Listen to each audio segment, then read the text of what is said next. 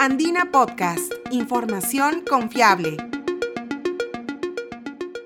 Bienvenidos, soy Camila Yulón, periodista de la agencia Andina. Los robos de cuentas de WhatsApp y redes sociales como Facebook e Instagram, los fraudes informáticos, la suplantación de identidad y la pornografía infantil son algunos de los delitos informáticos más denunciados en la División de Investigación de Alta Tecnología, Divindad, de la Policía Nacional del Perú en el 2023. En este episodio de Andina Podcast, descubre qué modalidades de ciberdelitos son las más comunes y qué debes hacer para denunciar estos casos.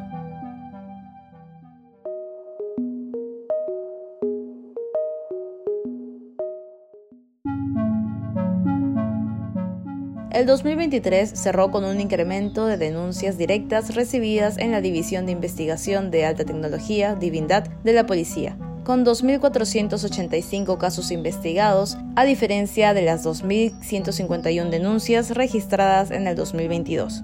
Es decir, son unas 200 denuncias que se reciben cada mes en esta división policial especializada en tecnología. Los ciberdelincuentes optan por diversas modalidades para engañar a los usuarios, principalmente para cometer fraude informático o suplantación de identidad, que se mantienen año tras año como los ciberdelitos más investigados en el Perú. Entre las principales modalidades de fraude informático está el phishing o clonación de sitios web, el carding, tanto físico como digital, el uso de aplicaciones falsas o el phishing, phishing con voz. A ellos se suman las denuncias por suplantación de identidad tanto de personas como empresas, así como el robo de cuentas de WhatsApp de ciudadanos o negocios, así como de perfiles y páginas de Facebook, Instagram y otras redes sociales.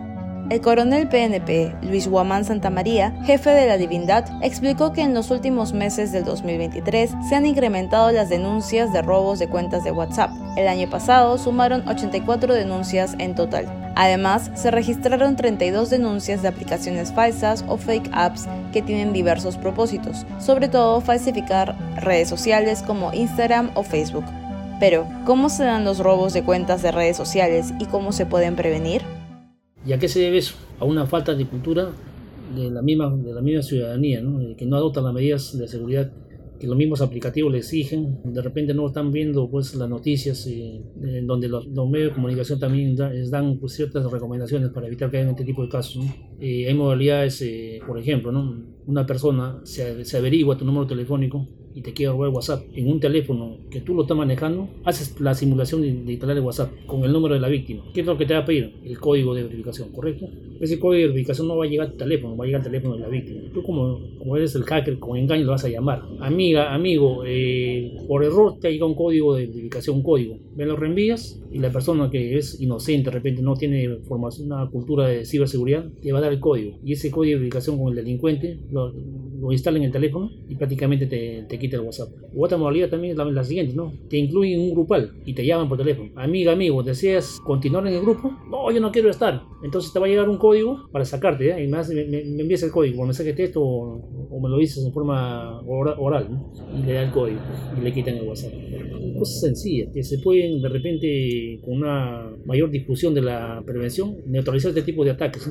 También es importante la medida de seguridad que tiene que ser con WhatsApp, ¿no? Eh, por ejemplo, necesariamente si una persona no quiere que le quiten el WhatsApp, tienen que activar la verificación de dos pasos. Es muy importante eso. Con eso el delincuente prácticamente un 99% ya no te va a poder quitar el WhatsApp, porque le va a pedir el código de verificación de dos pasos que no lo tiene. No hacer caso a llamadas desconocidas. Es mejor no contestar. A veces eh, algunos delincuentes se hacen pasar como empresas, ¿no? El mismo WhatsApp, el mismo Facebook, el mismo Instagram, que te piden ciertos códigos y de esta forma te quitan pues tu, la titularidad de tus, de tus aplicativos.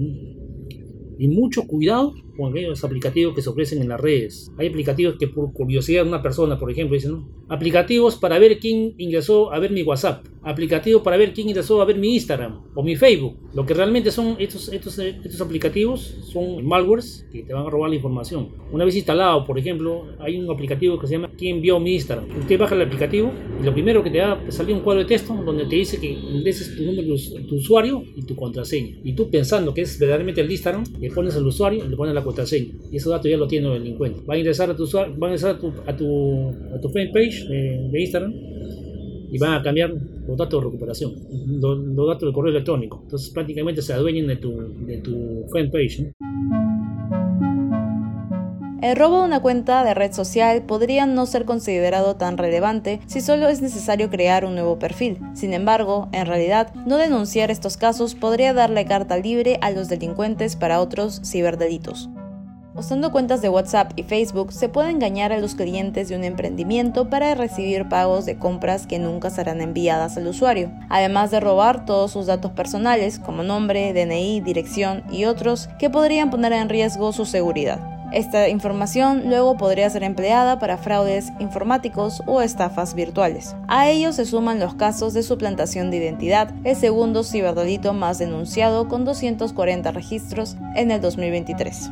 Además, luego de semanas o incluso meses, cuando la víctima ya se olvidó del tema, cambian el nombre de la página de Facebook para difundir material no autorizado en la red social, como pornografía, o realizar difusión de campañas de criptomonedas. De igual manera, las cuentas robadas de WhatsApp también se emplean para estafas virtuales. Con estas se suplanta la identidad de la víctima y luego se solicita préstamos online o se pide dinero prestado a los contactos más cercanos. Para activar la verificación de dos pasos en esta aplicación de mensajería, ingresa a la sección Ajustes y luego a cuenta de tu aplicación móvil. Con ello podrás crear una clave adicional de 6 dígitos y proteger tus chats. Otras redes sociales como Facebook, Instagram y TikTok requieren de tu número de celular o correo electrónico para habilitar esta función. Por otro lado, hay que estar alerta también cuando se roban los smartphones, pues no solo se busca revender el equipo, también se sustrae toda la información y se suplanta la identidad de la víctima.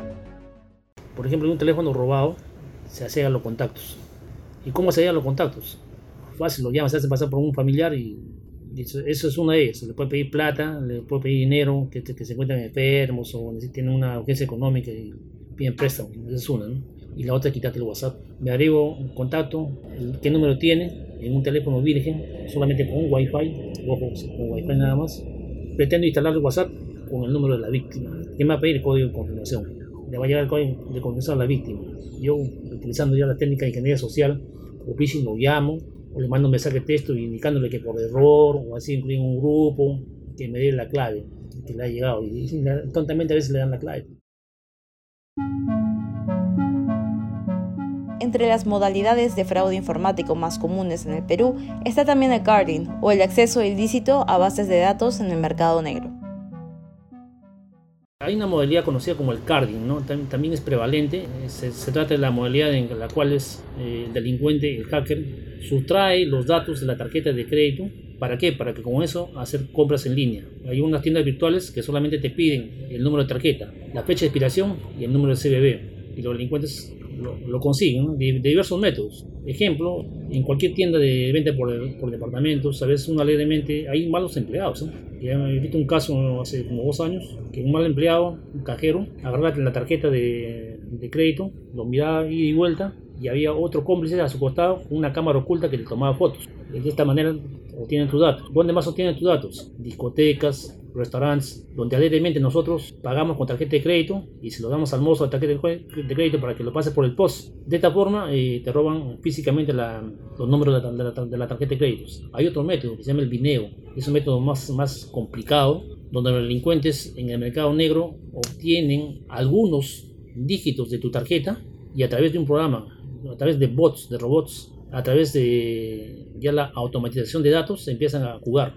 Van probando cada, cada información que te da y lo van colocando a la, la tienda virtual, ¿no? El número de tarjeta, el número de CDB, la fecha de. De tantas oportunidades, alguna de ellas eh, luz verde y te efectúan una compra en línea. Y lamentablemente el, usuario, titular tarjeta, ni sabe. Se entera recién cuando, fin de mes, cuando llega a estado de cuentas. para evitar este tipo de casos, hay que estar revisando constantemente todos los mensajes que te lleguen a través de tu correo electrónico, mensajes de texto, notificaciones de, de ventas, y lo más importante, ¿no? Hay aplicativos de, tiendas eh, por departamentos, aplicativos de móviles de entidades financieras que solamente hay que activar eh, la compras en línea cuando realmente lo vas a hacer. En más de tiempo hay que dejarlo desactivado. De esta forma los delincuentes no te, no te van a poder hacer esto la compra. ¿no? La policía continuará realizando campañas de sensibilización sobre la protección de datos personales para informar de las modalidades más usadas para reducir las víctimas de ciberdelitos. Paralelamente, la policía también continúa capacitándose para prevenir otros delitos con un incremento de casos como la pornografía infantil y el grooming, que consiste en el intento de acercarse a menores de edad por Internet para chantajes con fines sexuales. En el 2023 se registraron 108 denuncias de grooming y 6 detenidos, además de 50 casos de pornografía infantil con 39 detenidos y 19 menores rescatados. Cabe recordar que los ciudadanos víctimas de cualquier delito informático pueden denunciar el caso en la comisaría más cercana a su localidad, así como en la Divindad en la sede de la Dirincri, en la Avenida España en el Cercado de Lima. Si quieres hacer una denuncia, es necesario que almacenes las evidencias del ciberdelito, ya sea capturas de pantalla, comunicaciones como correos electrónicos o mensajes privados.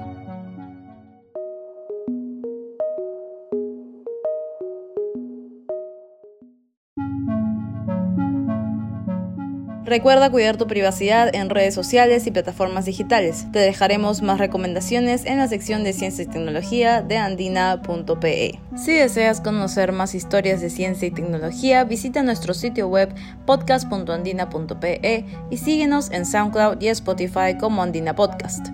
Este episodio fue producido por Sofía Pichigua y editado y locutado por Camila Yulón. Gracias por escuchar.